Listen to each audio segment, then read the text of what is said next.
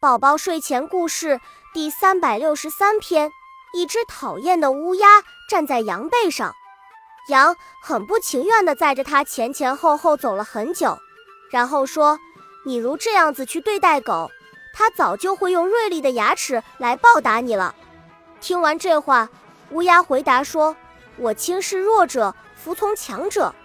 我知道能欺侮谁，应该奉承谁。”我就是这样延长生命，一直到老。轻视只小看不重视，欺侮欺负用蛮横无理的手段侵犯、压迫或侮辱，奉承巴结拍马说恭维人的话，向人讨好。